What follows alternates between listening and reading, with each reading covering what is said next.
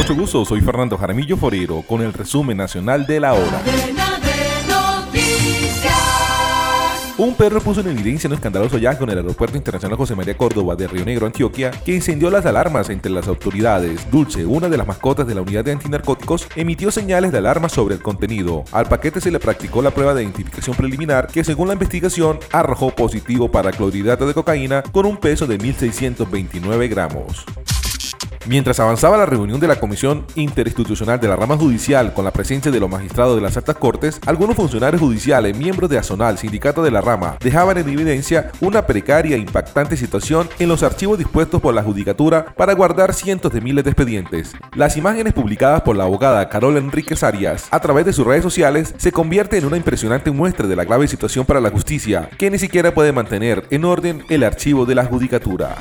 El presidente Gustavo Petro anunció el alza que tendrán los empleados del sector. Tras varias sesiones entre sindicatos y gobierno nacional, se llegó a un acuerdo para fijar el aumento del salario de los funcionarios públicos del país. El presidente Gustavo Petro dijo que es el aumento más grande en la historia de la negociación colectiva del sector público. Así las cosas, será del 14.62% para el año 2023, retroactivo al 1 de enero y para el 2024 IPC 2023 más 1.6%.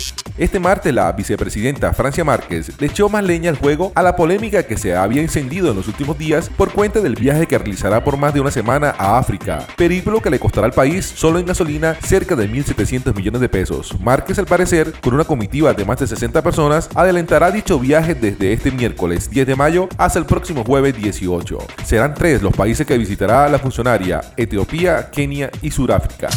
Dos horas duró el encuentro del presidente Gustavo Petro y los magistrados de las altas que se celebró en la sede del Palacio de Justicia en la tarde de este martes. Tras el encuentro, los magistrados presentaron un comunicado en que se hizo un llamado para respetar la separación de poderes consignado en la Constitución Política de 1991 y al respeto a las instituciones. La Tienda Express. Llegó La Tienda Express, el más espectacular programa de fidelidad para tenderos y consumidor final.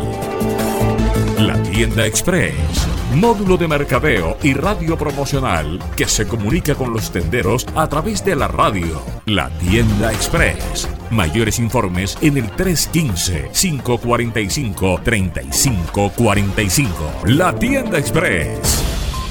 Noticias internacionales. El jurado del Tribunal Federal de Manhattan definió que Donald Trump es el responsable de la violación a la ex periodista Jane Carroll en la década de 1990. Los nueve miembros del jurado, seis hombres y tres mujeres, fallaron a favor de la ex columnista de la revista Elle, siendo así la primera vez que Donald Trump es condenado por agresión sexual y con un monte de 5 millones de dólares la indemnización que ella reclama por daños y perjuicios.